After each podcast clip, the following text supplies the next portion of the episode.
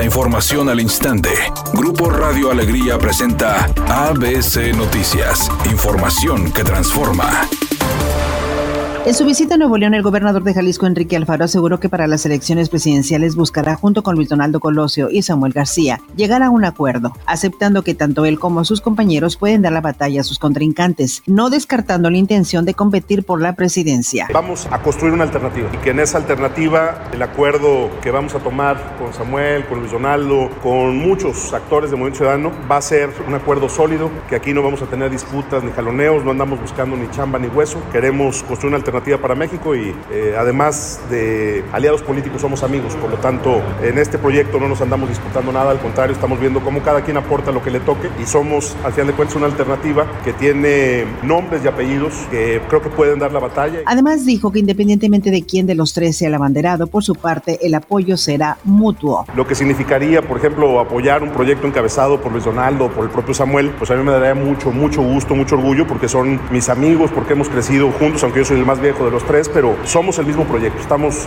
tranquilos en ese sentido y en todo caso tratando de construir eh, una idea general de qué es lo que podríamos plantear como una alternativa para México. El tema de quién encabeza y qué nos toque jugar será un tema secundario. Por otra parte, el gobernador de Jalisco indicó que vino a Nuevo León a pagar una apuesta que hizo con Samuel García para arreglar una escuela en la entidad. Acompaña al gobernador ahorita a ver la escuela que vamos a arreglar. Voy a dar una conferencia en el IPADE. Tengo una reunión también con el gobernador por la noche para ver algunos temas pendientes de la agenda. Voy a ver al alcalde de Monterrey mañana. Finalmente reiteró que se estuvo una plática con la diputada federal Karina Barrón, con quien trató el tema del transporte. De quien me había pedido una reunión quería conocer la experiencia sobre el tema de transporte público, que entiendo ya está participando en la discusión sobre los proyectos de transporte que se están desarrollando aquí en la ciudad. Es mi amiga de hace muchos años y me dio mucho gusto saludarle y platicamos de ese tema.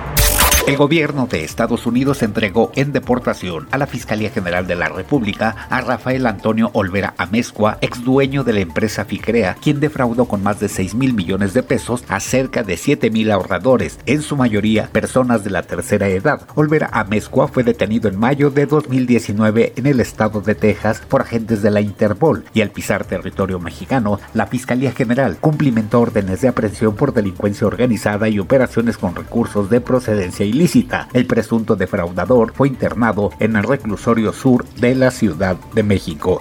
Editorial ABC con Eduardo Garza. Pues sí llegaron muchos soldados y guardias nacionales a patrullar la ciudad y los municipios rurales. Pero hay quienes dicen que darán pocos resultados, pues más allá de desfilar por calles, avenidas y carreteras, hay poco apoyo en trabajo de inteligencia y combate al delito, desde aquel de alto impacto hasta robos en casas y transeúntes. Así están las cosas en blanco y negro, y es lo que se dice en la propia Secretaría de Seguridad Pública del Estado.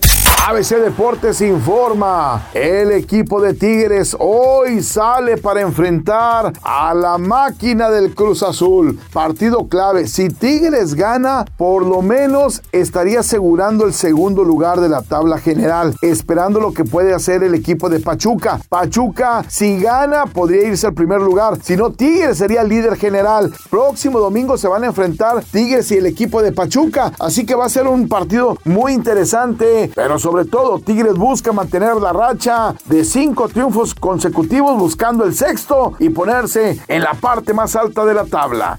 Tal parece que Lindsay Lohan ya le encontró el modo a las plataformas digitales porque acaba de firmar un jugoso contrato con Netflix. Ella hará dos películas originales más, mismas que se estrenarán en los siguientes años. Eso no es todo. Si funcionan, continuará trabajando para la plataforma.